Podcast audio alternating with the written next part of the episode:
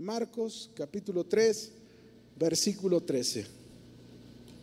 Creí que estaba ahí en la pantalla el título. ¿Lo tienen? ¿Lo tienen, hermanos? Respóndanme para saber que están vivos, porque no los oigo.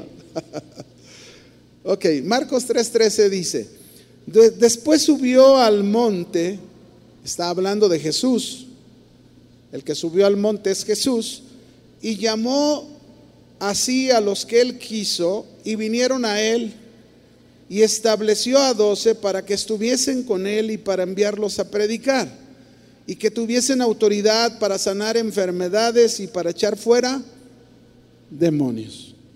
Yo quiero compartirles este tema que el Señor me ha dado, que es una iglesia preparada para servir.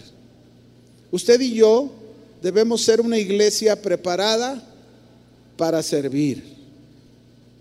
¿Dónde comienza? ¿Dónde inicia la iglesia? Y quiero partir de aquí. ¿De dónde inicia la iglesia? La iglesia, mis hermanos, es un producto de Jesucristo. La palabra iglesia, que viene de la palabra griega que significa congregación, asamblea, un conjunto de personas, de creyentes que son un resultado de la salvación de Cristo y que forman el cuerpo de Cristo. Usted y yo somos esa iglesia. Hechos capítulo 20, versículo 27 al 28.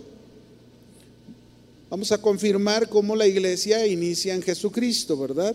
Dice aquí Hechos 20, 27 porque no he rehuido anunciaros todo el consejo de Dios, dice Pablo, por tanto, mirad por vosotros, este es el consejo que le da a los encargados, a los pastores, obispos que ya hay en diferentes iglesias, y les dice, este, por tanto, mirad por vosotros y por todo el rebaño en que el Espíritu Santo os ha puesto por obispos para apacentar la iglesia del Señor, la cual él ganó por su propia sangre.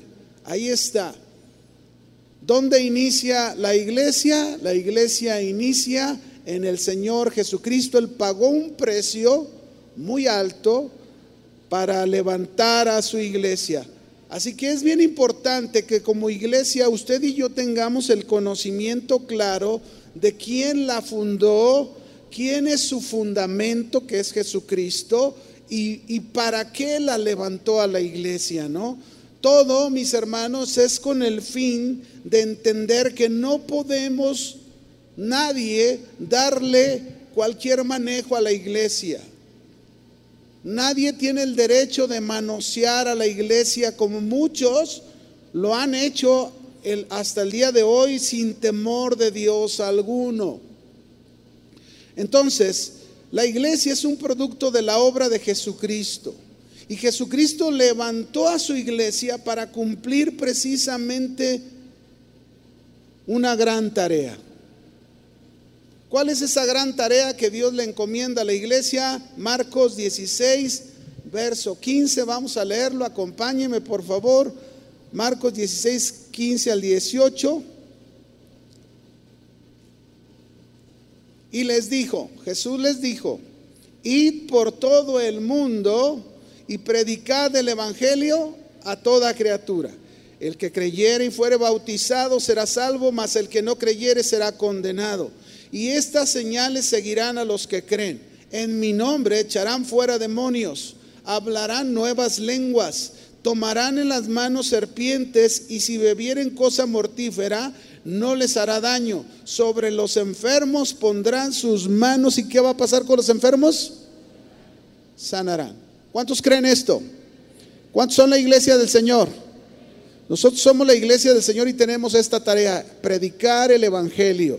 Y en el camino de predicar el Evangelio, el Señor nos ha dicho que estas señales nos van a seguir. No vamos a andar nosotros detrás de las señales. Las señales nos van a seguir. Y si en el camino se nos pone un endemoniado, pues lo vamos a echar fuera. Si en el camino se nos presenta un enfermo, ¿qué vamos a hacer? Vamos a poner las manos para que el Señor lo sane. Esta es una tarea no de uno solo. Esta es tarea de toda la iglesia. ¿De cuántos? toda la iglesia. Vaya conmigo otro texto. Mateo capítulo 28, verso 19. Mateo 18, 28, perdón, 19. Dice ahí, por tanto, ya nos dijo, vayan y prediquen, ahora nos dice, por tanto, id y hacer discípulos a todas las naciones, bautizándolos en el nombre del Padre, del Hijo y del Espíritu Santo, enseñándoles que guarden todas las cosas. ¿Cuántas cosas deben de guardar a los que vamos a discipular? Todas las cosas que os he mandado. He aquí yo estoy con vosotros todos los días hasta el fin del mundo. La tarea de la iglesia entonces no solo es predicar el Evangelio, de dar las buenas nuevas a los hombres. La tarea de la iglesia también es hacer discípulos, personas que sean enseñadas en los mandamientos y principios de nuestro Señor Jesús y que los obedezcan. Cada uno somos miembros de la iglesia y, y esta función no es exclusiva de unos cuantos, es de toda la iglesia. Son tareas para toda qué? La iglesia. Y para cumplir, fíjense bien, para poder cumplir estas tareas, Jesús al final del capítulo 28, Él prometió que estaría con su iglesia todos los días hasta el fin del mundo. No estamos solos, iglesia. El Señor está con nosotros. La iglesia cuenta con el respaldo de Jesús para el cumplimiento de estas tareas. No es una tarea en las fuerzas de la iglesia, entonces, no es en nuestras fuerzas. No es una tarea en la inteligencia de la iglesia. No, mis hermanos, es una tarea bajo la dirección del Señor Jesús. Ahora fíjese bien. Jesucristo levantó su iglesia y pagó un precio muy alto por ella. Y cuando el Señor regrese, cuando Jesús regrese por su iglesia, Él no quiere una iglesia que solo viva para sí misma. Dios no quiere una iglesia que solo se la viva en eventos sociales algunos creen que ese es el mejor ministerio, pero no, no existe. Pero a algunos les encanta ahí la butaca, ¿verdad? Él no quiere una iglesia que no esté comprometida con Él. Fíjese bien, Jesús quiere una iglesia que restaure al caído. Jesús quiere una iglesia que sane a los heridos. Jesús quiere una iglesia que liberte a los cautivos. Jesús quiere una iglesia que ame su palabra y la obedezca. Jesús quiere una iglesia que se compadezca del necesitado y que hable su verdad. Y para que su iglesia pueda cumplir esas tareas, mis hermanos, es necesario que sea preparada para servir. ¿Cuántos dicen amén? Se necesita como iglesia ser preparada para servir ante lo que el Señor espera de nosotros. Dios llamó ciertamente a su iglesia y no llamó solamente a una persona en específico. El plan de Dios desde un inicio, mis hermanos, primero fue llamar una familia en Adán y Eva. Después fue llamar a todo un pueblo, el pueblo de Israel. Y después, más adelante, nosotros vemos que Jesús llama a su iglesia. El punto está, mis hermanos, en que hoy en día se promueve la ideología del individualismo. El mundo lanza esta idea por todos los medios, en tu celular, en la televisión, en las computadoras, en, cartelones. Está un mensaje directo a la mente de, de, ser personas individuales y esta idea, mis hermanos, ha creado problemas en el funcionamiento de la iglesia. La, la voluntad de Dios para su iglesia es estar dentro de los planes y los propósitos de Dios siempre.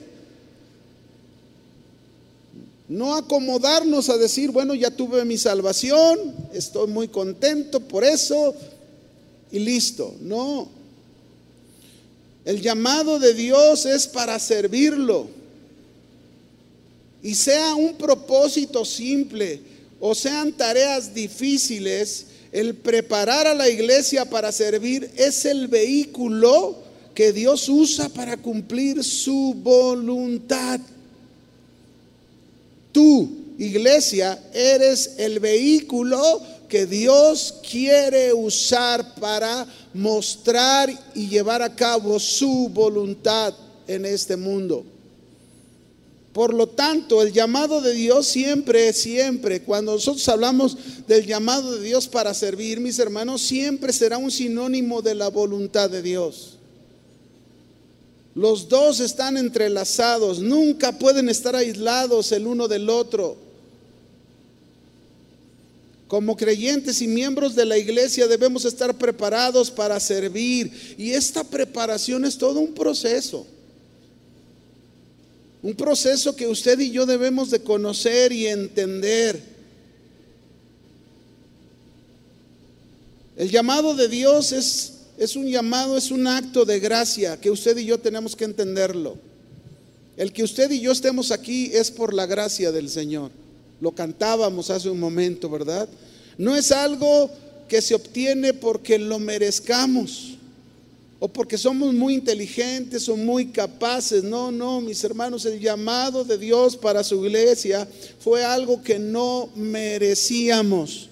Fue un regalo inmerecido, un favor inmerecido y por eso servir a Dios es un gran privilegio. Un gran privilegio. No existe otro privilegio más grande que servirle al Señor. Yo recuerdo, mis hermanos, cuando yo tenía poco tiempo como cristiano y yo estaba compartiéndole el Evangelio a, mi esposa, su familia, éramos novios, y, y recuerdo cómo mi suegra había enfermado y estaba grave. Y como yo les estaba compartiendo a la familia, a toda la familia, fue ahí un momento importante en el que yo pude entender que debía servir en todo lo que se necesitara, porque precisamente es ahí donde nosotros complementamos el mensaje del Evangelio. Servicio. Dios también me dio esa oportunidad de servir a mis hermanos. Mis hermanos Gran parte de ellos enfermaron, estuvieron hospitalizados y ahí en los hospitales tuve la oportunidad de servir y compartirles el mensaje del Evangelio y muchas veces no solamente a ellos, sino también a personas que estaban a un lado de ellos. Y eso es lo que tú y yo tenemos que entender. Es un privilegio que podamos servir a Dios y aprovechar las oportunidades que Dios nos da para servirlo, pero siempre con este pensamiento, entendiendo que fuimos llamados no porque lo merezcamos, no lo merecíamos, pero es un privilegio que Dios nos concedió por su gracia.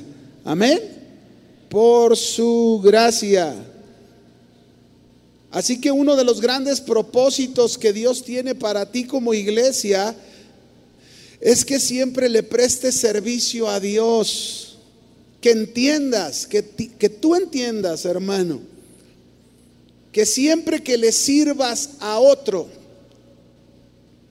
que dediques tu tiempo, que dediques de tus recursos, que dediques de tu vida, así como el buen samaritano lo hizo con aquel hombre tirado, ¿verdad? Y él invirtió de su tiempo, de su vida, de sus recursos en aquel hombre para ayudarlo, lo sirvió. Ese es el mensaje del Evangelio. Eso es predicar el Evangelio. Y de ahí es donde viene el, hacer discípulos. Así que cada, que cada vez que tú sirves a otro, de alguna manera estás sirviendo a Dios. El mismo Jesús dijo en Mateo 25, 40, ¿verdad? En, en, una parábola que está hablando ahí de un rey y sus siervos, y dice, y respondiendo el rey les dirá, de cierto os digo, en cuanto lo hiciste a uno de estos mis hermanos más pequeños, a mí lo hiciste. Es decir, cuando le servimos a otro en su necesidad, en su problema, en su situación, nosotros lo estamos haciendo al Señor. Ese es el llamado, servir. Otro pasaje en la Biblia que nos muestra sobre este, este servicio la Biblia habla en un, en, en un pasaje de Mateo 20, 25 al 28, ¿verdad? Ahí los discípulos estaban peleando y discutiendo quién era el más grande, quién era el mayor en el reino de Dios. Y, y Jesús les tuvo que enseñar. Y mire lo que les dijo ahí, Mateo 20, 25. Entonces Jesús llamándolos, dijo, Sabéis que los gobernantes de las naciones se enseñorean de ellas y los que son grandes ejercen sobre ellas potestad. Esto no es nuevo, ¿eh?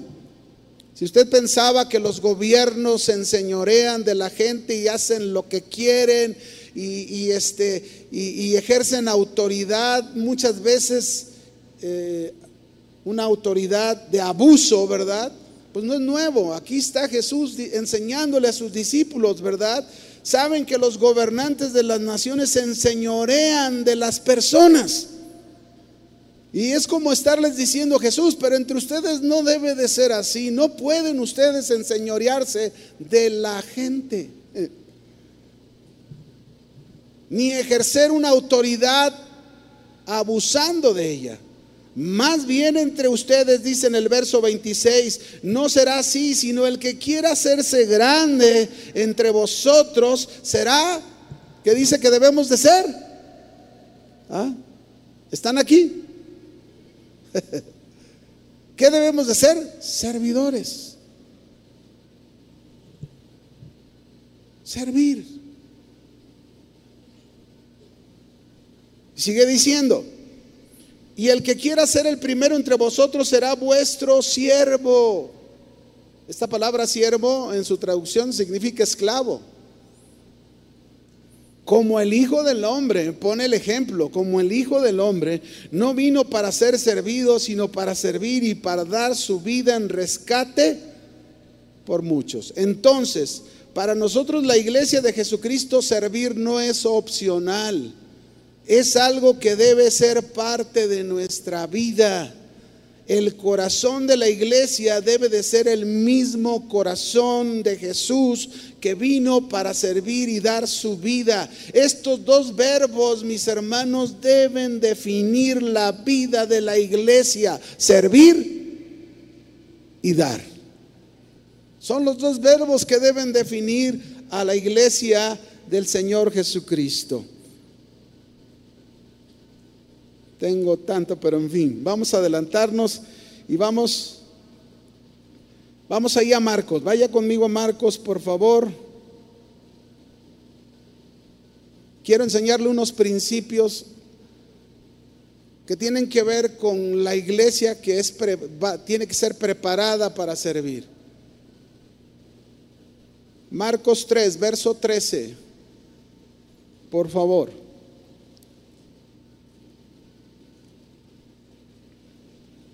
Entonces conocemos nuestra tarea como iglesia. Pero ahora dijimos que para cumplir esas tareas necesitamos ser preparados. ¿Cómo nos quiere preparar el Señor? Marcos 3, versículo 13. Vamos a leer la primera frase donde vamos a sacar un primer principio de cómo Dios quiere preparar a su iglesia para servir. Dice ahí, Después subió al monte. ¿De quién está hablando? De Jesús. ¿A dónde subió Jesús? Al monte. Ahora, en otras versiones, tú puedes encontrar que cuando dice que Jesús subió al monte, complementan, Jesús subió al monte a orar, no a hacer otras cosas. a orar. Entonces aquí, aquí podemos ver un primer principio para que la iglesia sea preparada para servir. Número uno, la importancia de la oración en nuestra vida.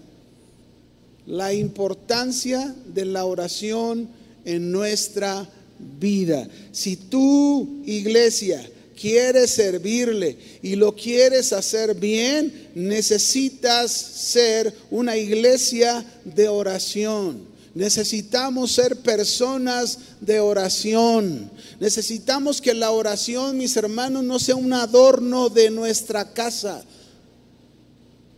Necesitamos que la oración sea la escoba, el trapeador y el sacudidor, hablándolo de lo que diario hacemos en casa. La oración es algo que debemos hacer continuamente. Parte de nuestra vida. Aquí se nos dice que después de lo que había sucedido anteriormente en el pasaje que leemos, Jesús subió al monte, se apartó de todo.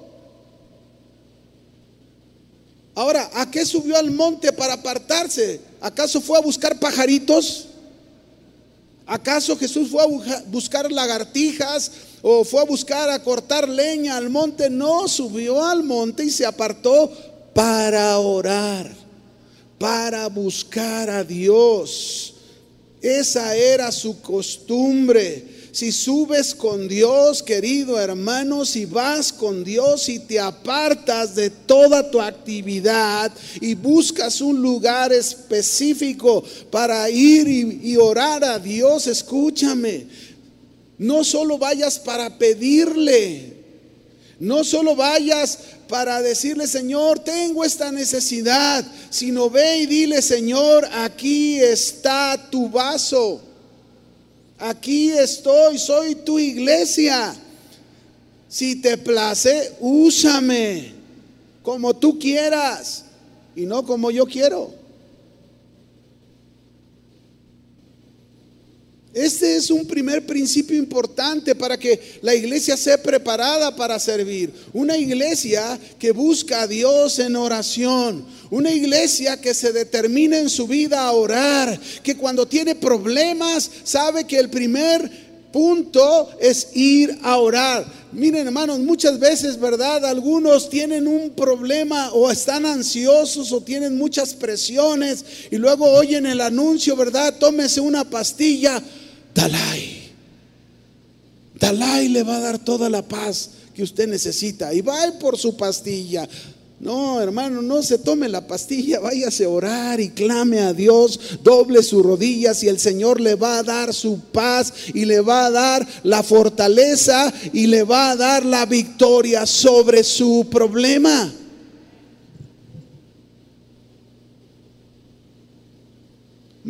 Mateo, te voy a leer unos versículos rápido de cómo Jesús, esta era su vida. Mateo 14, 23 dice, despedida la multitud, subió al monte a orar aparte y cuando llegó la noche, ahí estaba solo. Mire Jesús.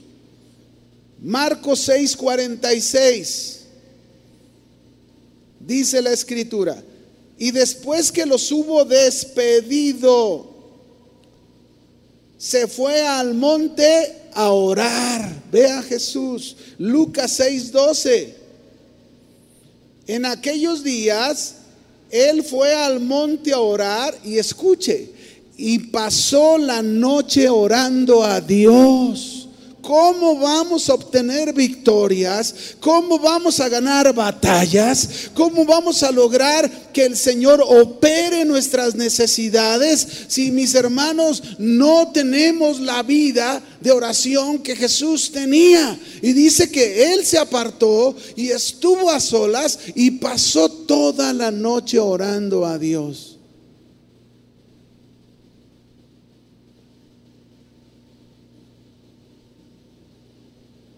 Ante el llamado de Dios a su iglesia en sus tareas, es importante la oración. Sin la oración, mis hermanos, no vamos ni a entender ni a cumplir con las tareas que el Señor nos ha encomendado. Qué importante es que tú y yo entendamos que debemos subir al monte, orar, que debemos buscar la dirección de Dios. Y si Jesús fue un hombre de oración, Dios busca hombres y mujeres de oración que lo busquen, que nada los detenga para que lo hagan, que no les detenga el celular. Piensa, ¿cuánto tiempo pasas tú en este aparato? Y compáralo, ¿cuánto tiempo pasas con Dios?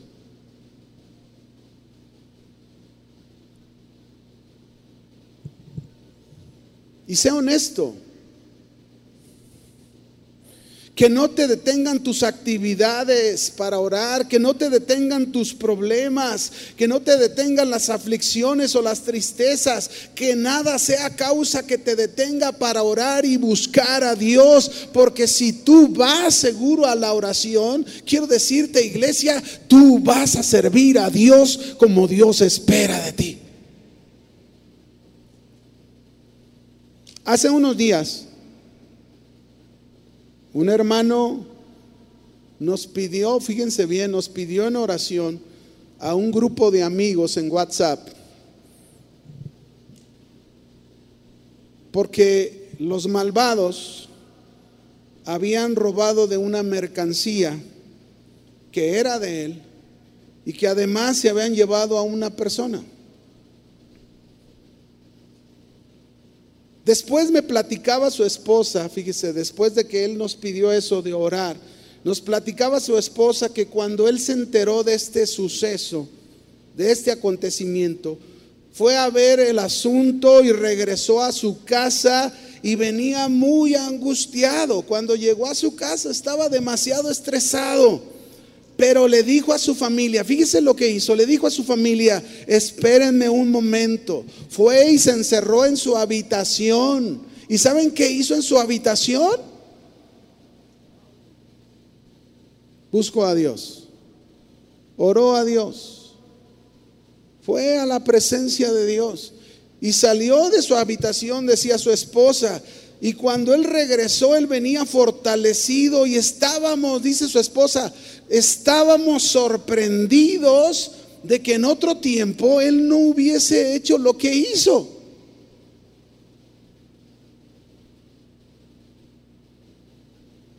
Y Dios ha obrado, ¿eh?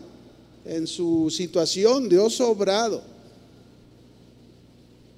Pero eso es lo que Dios quiere de su iglesia, que la iglesia entienda Parte de su preparación es que entienda la importancia de la oración.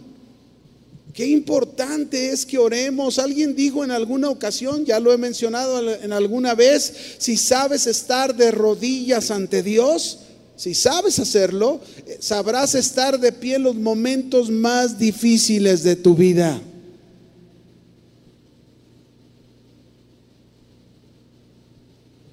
¿Pasas algún momento difícil en tu vida, hermano? ¿Pasas alguna situación complicada en tu vida? Si sabes estar de rodillas, sabrás estar de pie en esos momentos difíciles que enfrentas. Dios entonces, mis hermanos, llama a su iglesia que le sirva y la quiere preparar orando.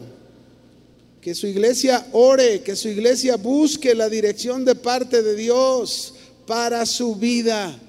Este es un punto importante.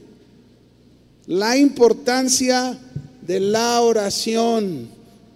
David, mis hermanos, cuando fue escogido por Dios para llegar a ser rey, pasaron 20 años y durante muchos años fue perseguido por el rey Saúl. Saúl lo quería matar, pero antes de que llegara el cumplimiento, Dios le enseñó a David y lo preparó para orar y buscar su presencia de tal manera que David fue un gran adorador.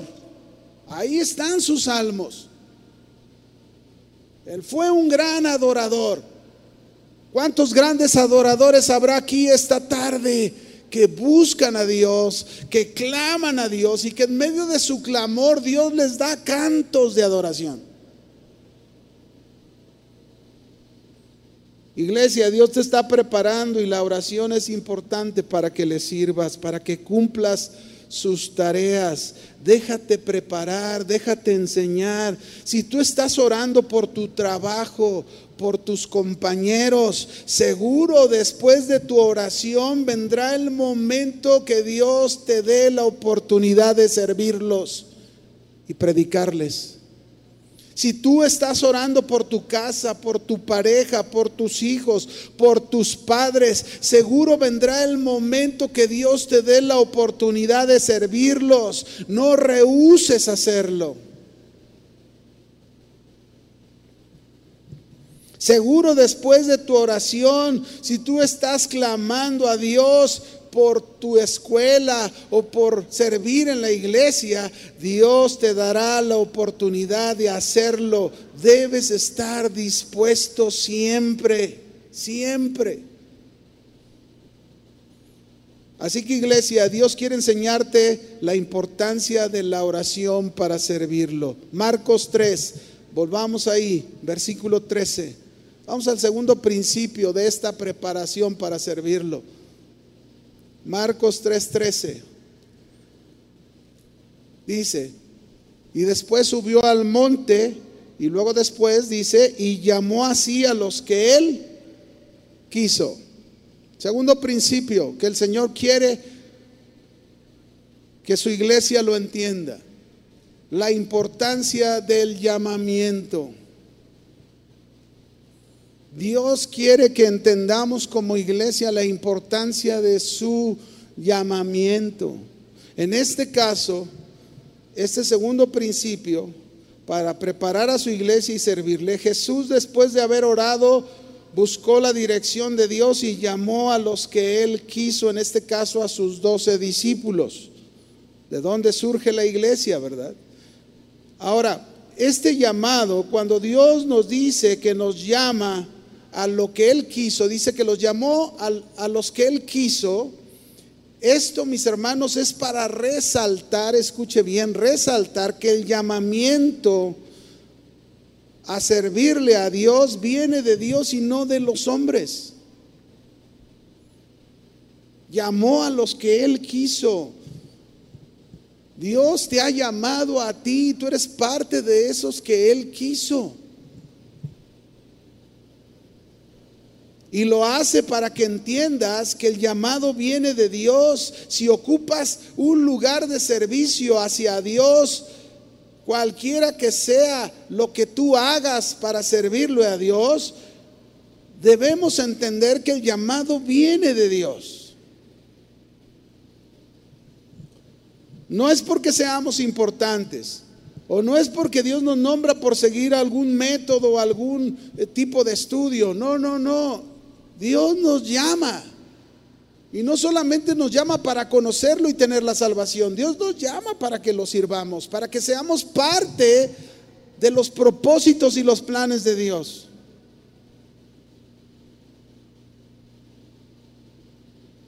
Dios llamó a Moisés y Moisés no se nombró a sí mismo.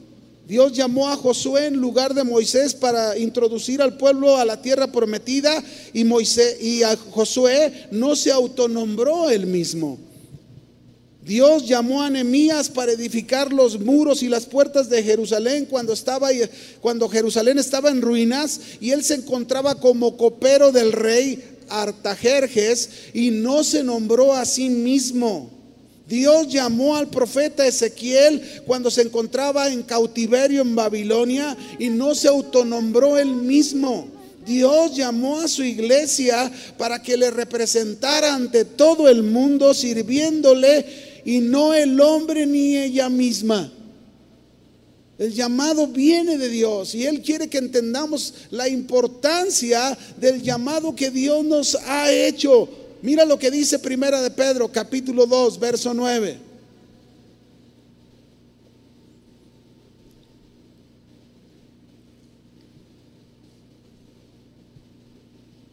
Primera de Pedro 2.9. Vosotros sois linaje escogido. Está hablando vosotros, su iglesia. Vosotros sois linaje escogido, real sacerdocio, nación santa pueblo adquirido por Dios. ¿Para qué? Para que anunciemos las virtudes de aquel que nos llamó de las tinieblas a su luz admirable. ¿Pueden ver en este pasaje, hermanos, el privilegio que se nos dio? ¿Qué privilegio se nos ha dado? Miren lo que dice aquí. Somos una familia escogida por Dios. Cuando dice linaje escogido, habla de una familia escogida por Dios. Fuimos llamados por Dios, pero no solo somos familia de Él, dice, somos un sacerdocio real. Somos una nación santa. Somos un pueblo adquirido por Dios, pero todo tiene un propósito, todo tiene un plan, todo tiene un fin, una tarea a la cual nosotros debemos estar prestos para servir. Y dice, para que anunciemos las virtudes del que nos llamó. ¿Cuáles son las virtudes del que nos llamó? ¿Tú las conoces o no? ¿Cuáles son las virtudes de Jesús que fue el que nos llamó? Su amor, su paciencia, su bondad, su misericordia, su gozo, su gracia, para que anunciemos las virtudes Tu iglesia fuiste llamada a entender que fuiste llamada para anunciar las virtudes de Jesucristo. Mire, en el pasado nadie podía ministrar en el tabernáculo sino solamente el sacerdote. Solo él podía ministrar a Dios. Pero cuando el Señor llamó a su iglesia, a su iglesia la hizo real sacerdocio.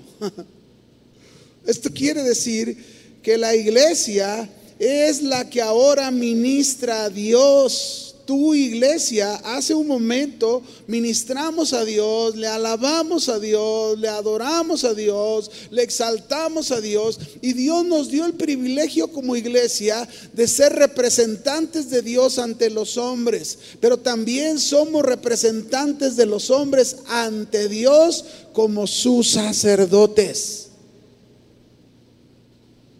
Por eso oramos, por eso clamamos, por eso podemos pedir por el hermano, podemos pedir por el vecino, podemos clamar a Dios por nuestros hijos, por nuestra pareja, podemos porque somos representantes de los hombres ante Dios y representantes de Dios ante los hombres.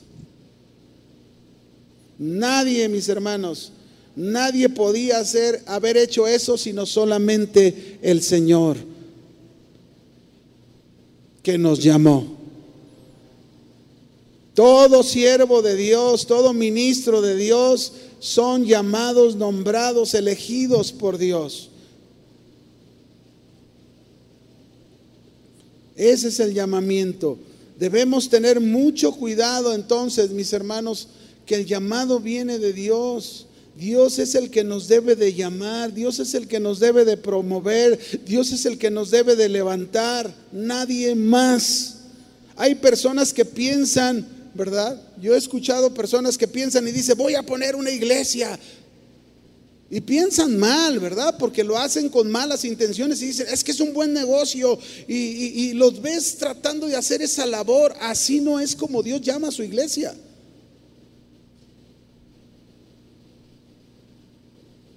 Ese es un pensamiento humano, no que viene de Dios.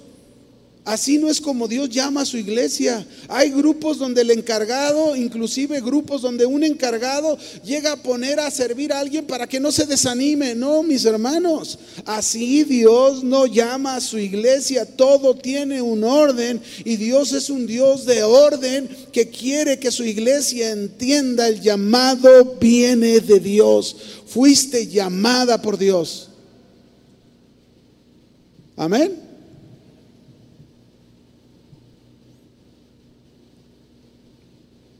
Llamada por Dios, iglesia. Qué importante es que entendamos. Entonces, aquí hay dos principios que Dios nos enseña para preparar a su iglesia para servirle. La importancia de la oración y la importancia del llamado, que no se te olvide, el llamado viene de Dios y no de los hombres. Tercer principio, Marcos 3, verso 13. ¿Qué pasó después de que dice que Jesús escogió a los que él quiso? En el verso 13 sigue diciendo, ¿y qué hicieron a los que él llamó? Vinieron a él.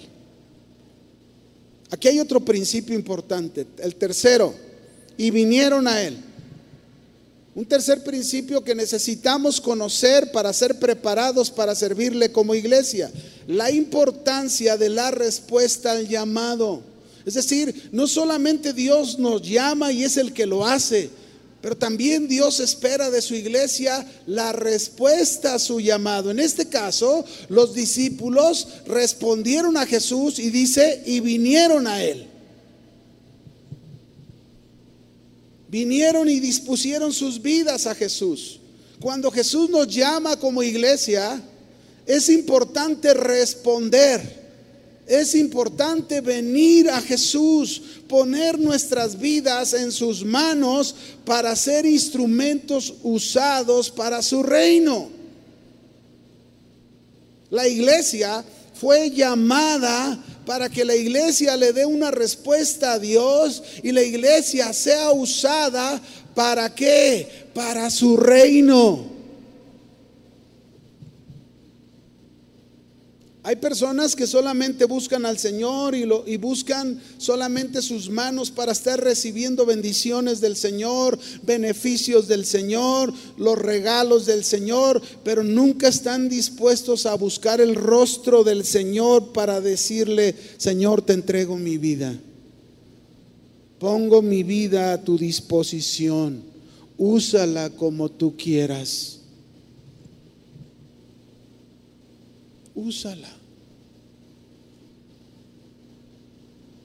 Hay un pasaje en la Biblia, Isaías capítulo 6, versículo 1 al 8. Isaías no había tenido un encuentro como este, pero aquí Dios le permitió tener este encuentro con él. En el año dice que murió el rey Usías, dice el profeta Isaías, vi yo al Señor sentado sobre un trono alto y sublime, y sus faldas llenaban el templo. Por encima de él había serafines.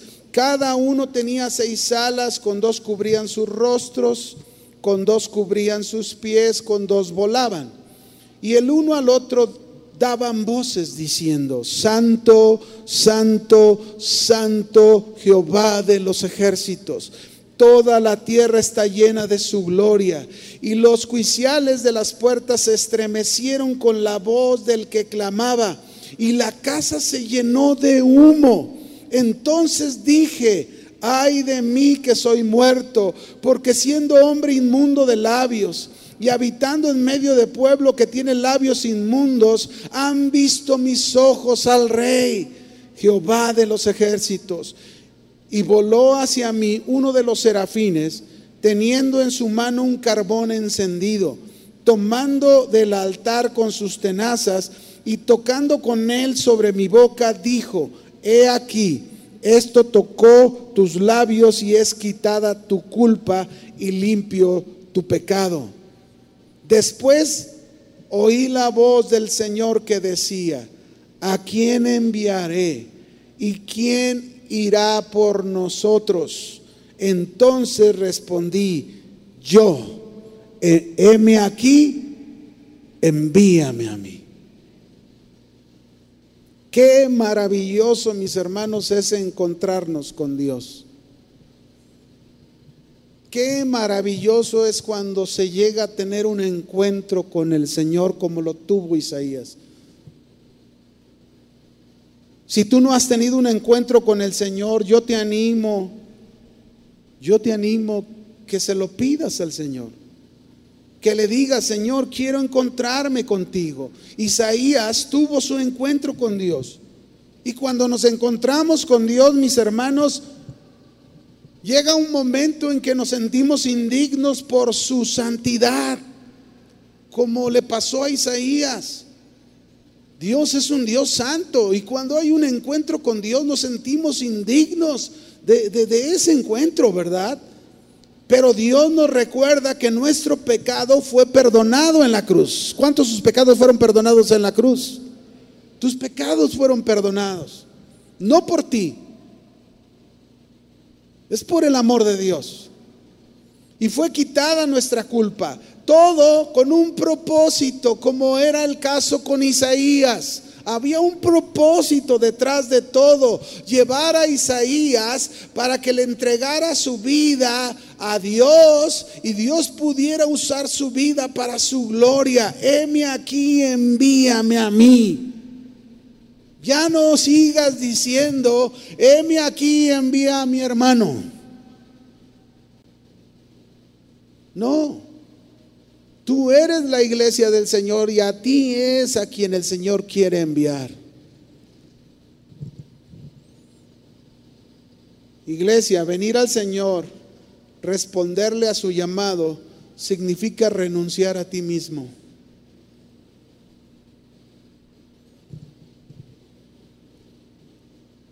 Venir al Señor y responderle a su llamado significa renunciar a ti mismo para enfocarte en hacer la voluntad de Dios y no la tuya. Y renunciar significa renunciar a tu comodidad, a tus gustos. Y esto, mis hermanos, de renunciar a ti mismo, quiero explicarlo. Esto no quiere decir que dejes tu negocio, que dejes tu trabajo, que dejes tus responsabilidades familiares, que dejes tus estudios, si Dios no te lo está pidiendo. Pero significa, sí significa que ahí en tu negocio, ahí en tu trabajo, ahí en tu familia, ahí en tus estudios, renuncies a tu persona y vivas para servir a otros y no para ti mismo.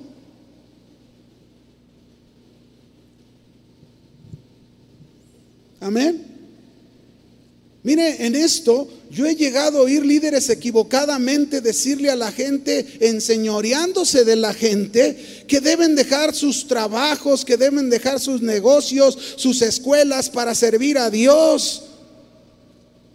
Y no es así. Dios es el que llama, no el hombre. ¿Quién llama? No el hombre.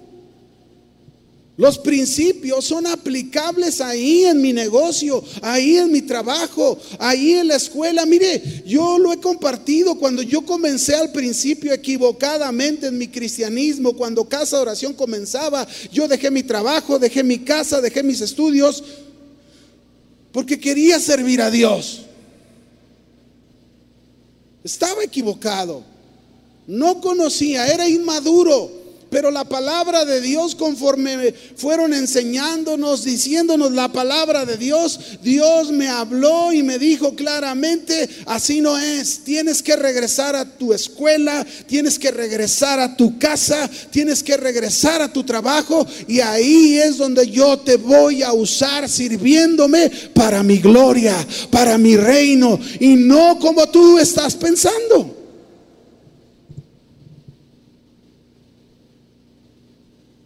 Qué equivocados a veces estamos, hermanos.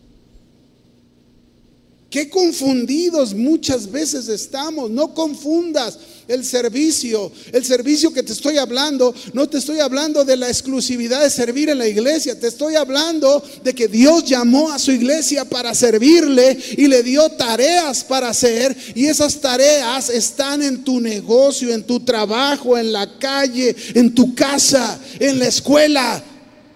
Ahí está la tarea del Señor.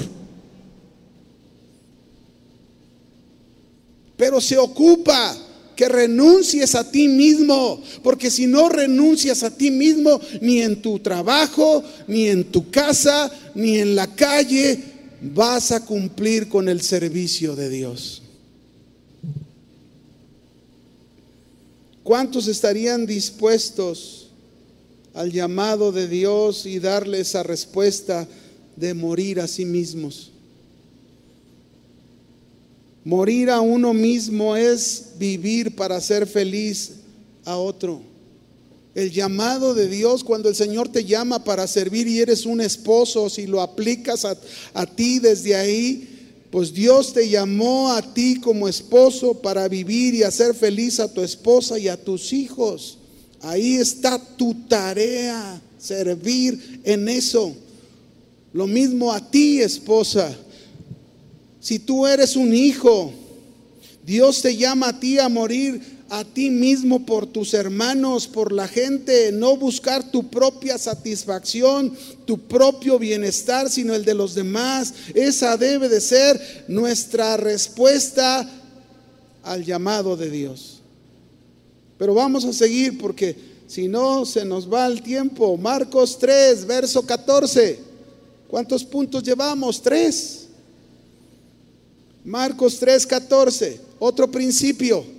Después que dice que ellos vinieron a él, le dieron una respuesta al llamado, viene este otro principio. Dice, y estableció a doce.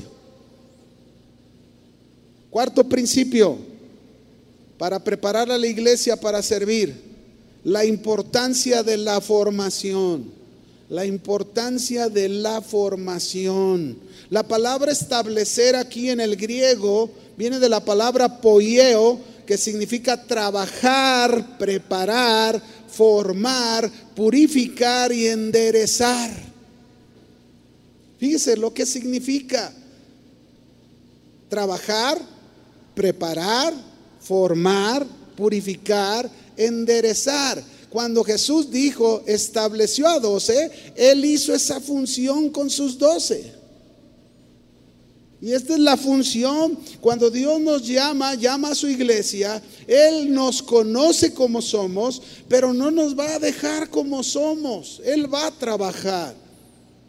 Él va a prepararnos, a formarnos, purificarnos, enderezarnos para ser conformados cada día a la imagen de su Hijo Jesucristo.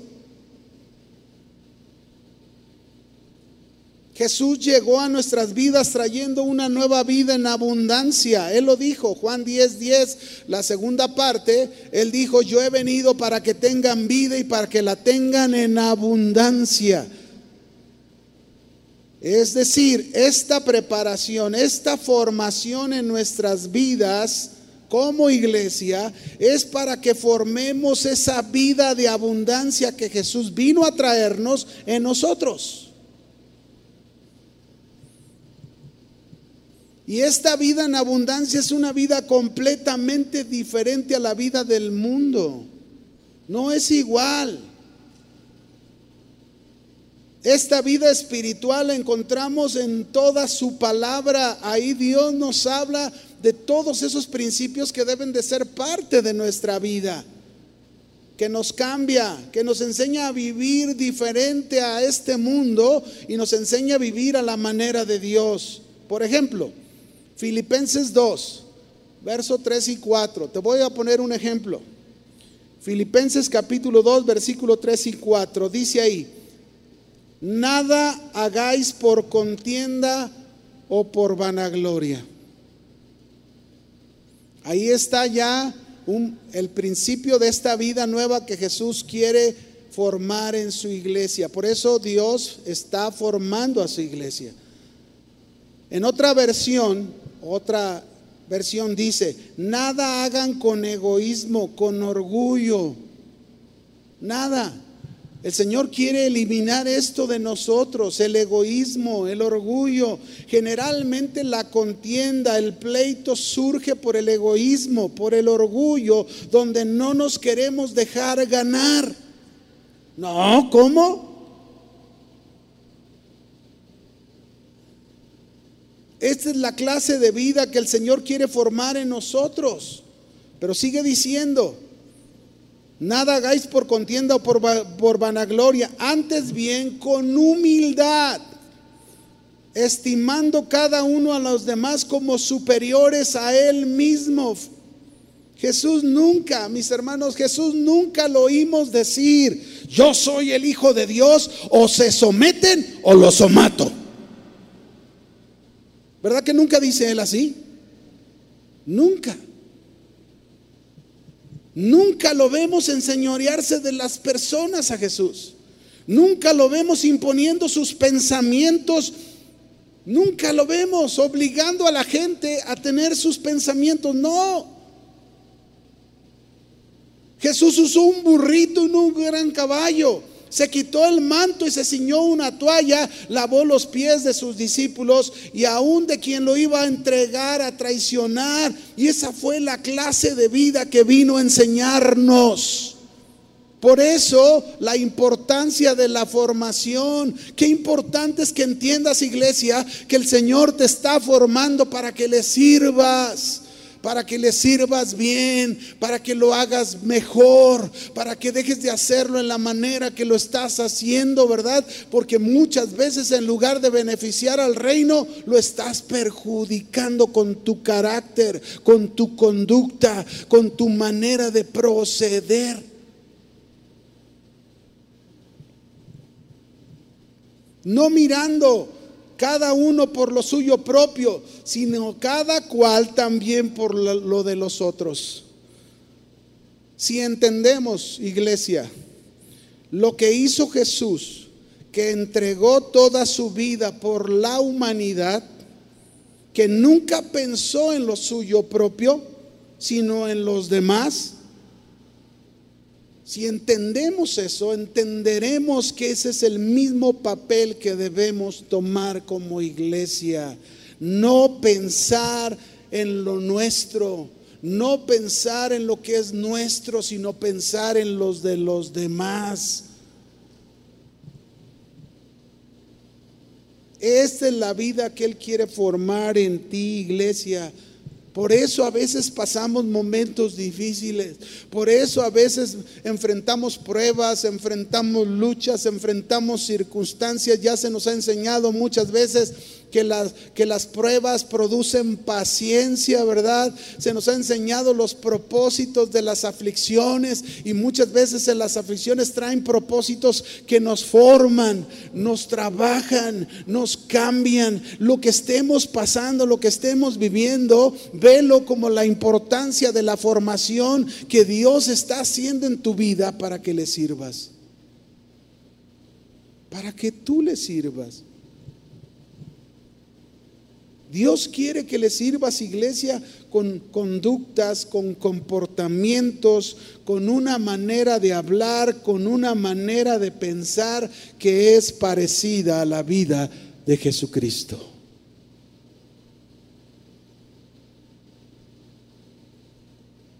No es posible que tengamos 20 años supuestamente sirviendo a Dios y todavía seguimos igual en áreas de nuestra vida que no han cambiado desde los inicios. Algo no se está haciendo bien.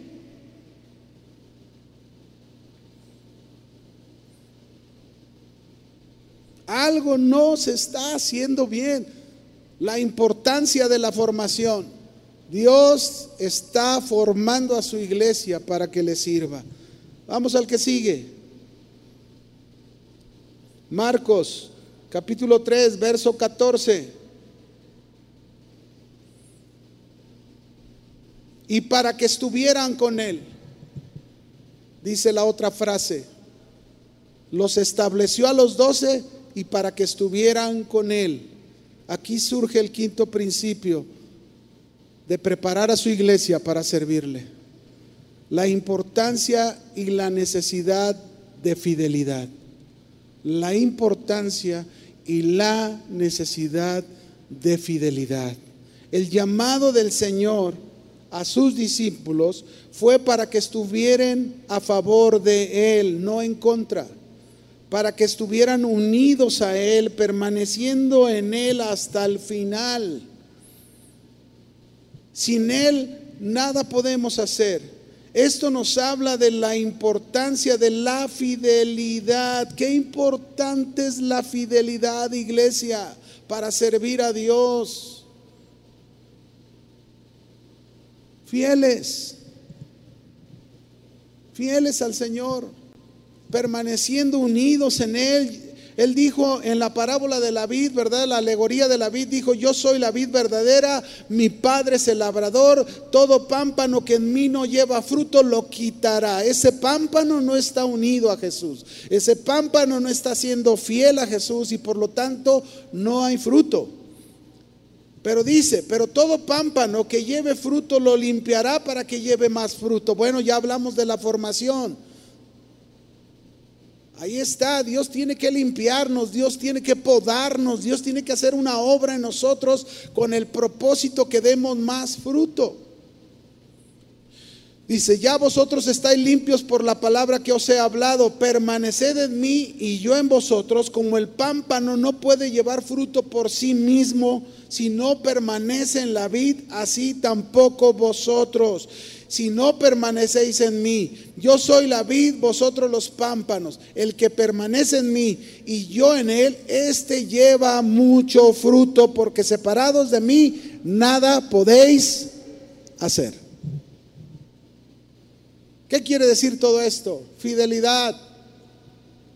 Si tú permaneces, si tú te mantienes, si tú perseveras unido a Jesús, el Señor va a hacer todo un proceso en tu vida, pero vas a ser fiel a Él. Jesús quiere que su causa, que su causa sea tu causa que su propósito sea tu propósito. Jesús quiere que tú y yo vivamos unidos a Él solo para Él y vivamos haciendo la voluntad de Dios como Él lo hizo.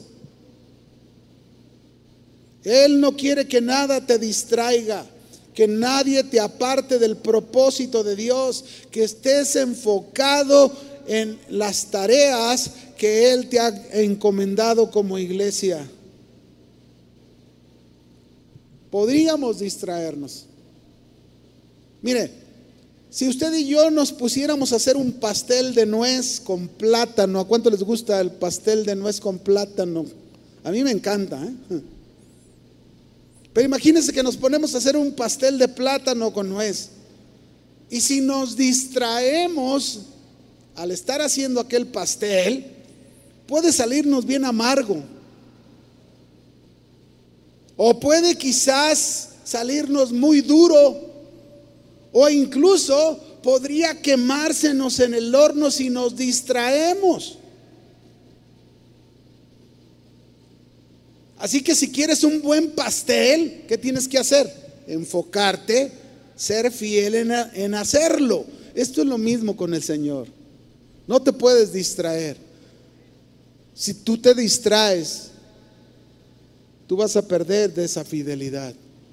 Y quizás aquello se vuelva amargo, quizás aquello se vuelva duro, o quizás aquello llegue a quemarse en lugar de cumplir el propósito que se debería de cumplir en tu vida.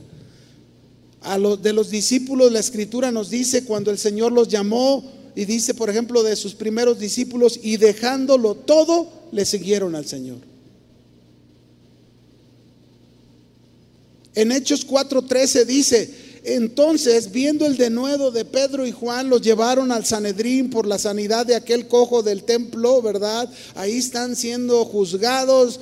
Y luego dice, entonces viendo el denuedo de Pedro y de Juan y sabiendo que eran hombres sin letras y del vulgo, fíjense bien, se maravillaban de oírlos, cómo hablaban cómo se comportaban y le reconocían que habían estado con Jesús.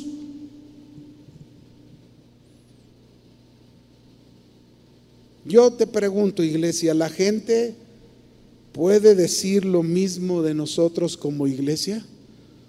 Que reconocen en nosotros que hemos estado con Jesús, que nos ven diferentes a nosotros, y que esa diferencia es nuestra fidelidad al Señor, que nos ven diferentes en nuestras conductas, en nuestra manera de hablar, en nuestra manera de escuchar, nuestra manera de pensar, nuestra manera de, de actuar, porque eso habla de nuestra fidelidad a Dios.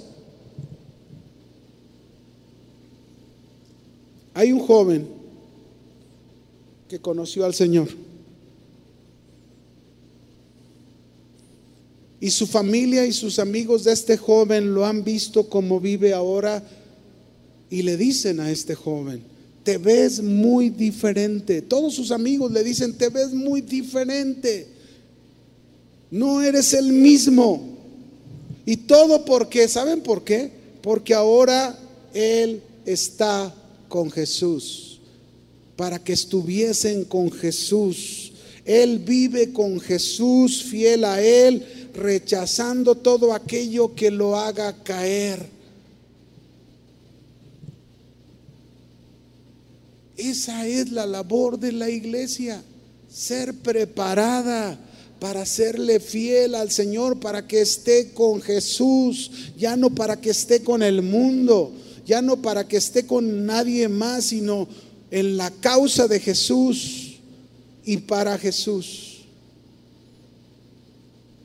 Hay algunos creyentes, mis hermanos, en esto, algunos creyentes que dicen, debemos ser tolerantes con aquellos que llevan vidas inmorales sexualmente. Y lo dicen en el sentido de aceptar su forma de vida. Y llegan a decir, debemos tener open mind, ¿verdad? Su mentado open mind.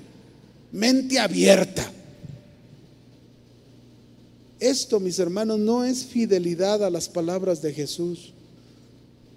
Esto es dejarse influenciar y estar con un pensamiento que no es de Jesús.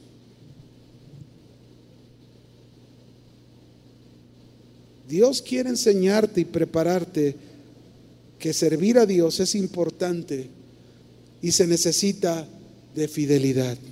Y déjame leerte los últimos dos, Marcos 3:14, dice, para enviarlos a predicar es la importancia de la misión. Qué importante es la misión que se le ha encomendado a la iglesia. Jesús nos llamó, mis hermanos, para cumplir la misión, proclamar el mensaje del Evangelio, proclamar las buenas noticias,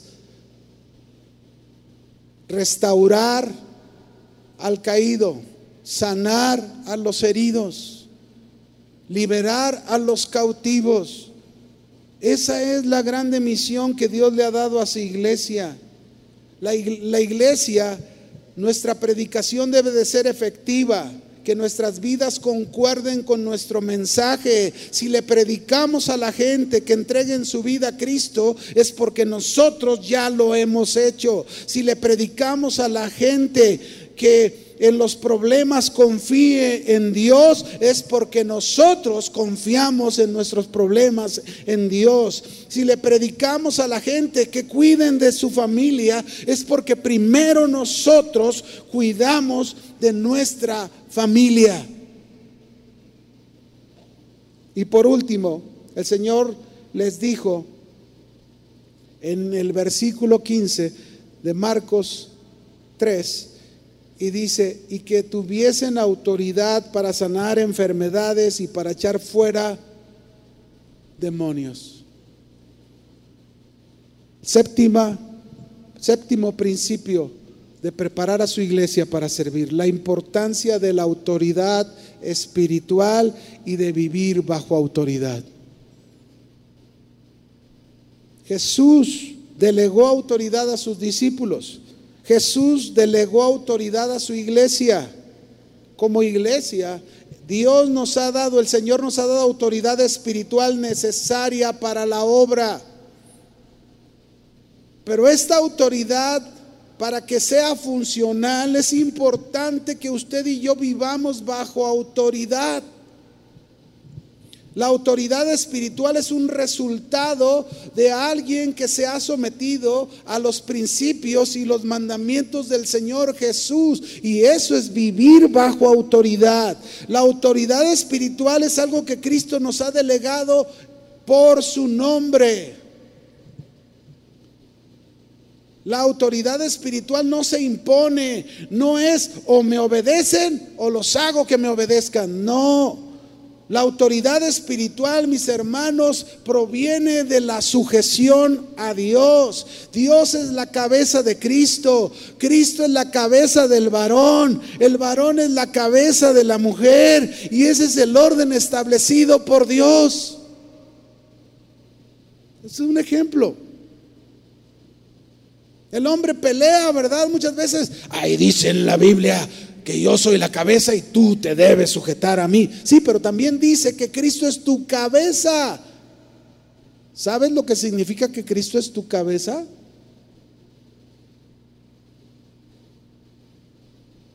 Si tú aprendes, varón, lo que significa Cristo es tu cabeza y vives sujeto a Él, entenderás lo que significa que tú seas cabeza de la mujer y cómo ella debe vivir sujeta a ti. Autoridad espiritual es lo que el Señor nos ha dado y esa autoridad espiritual se gana sirviendo en casa, en el trabajo, en la iglesia, en la calle. Se gana esa autoridad espiritual sirviendo. La gente reconoce tu autoridad espiritual cuando tú sirves. Porque vives bajo autoridad. Y mira, esta autoridad espiritual, ¿para qué nos las dio el Señor? Para sanar enfermedades, para echar fuera demonios.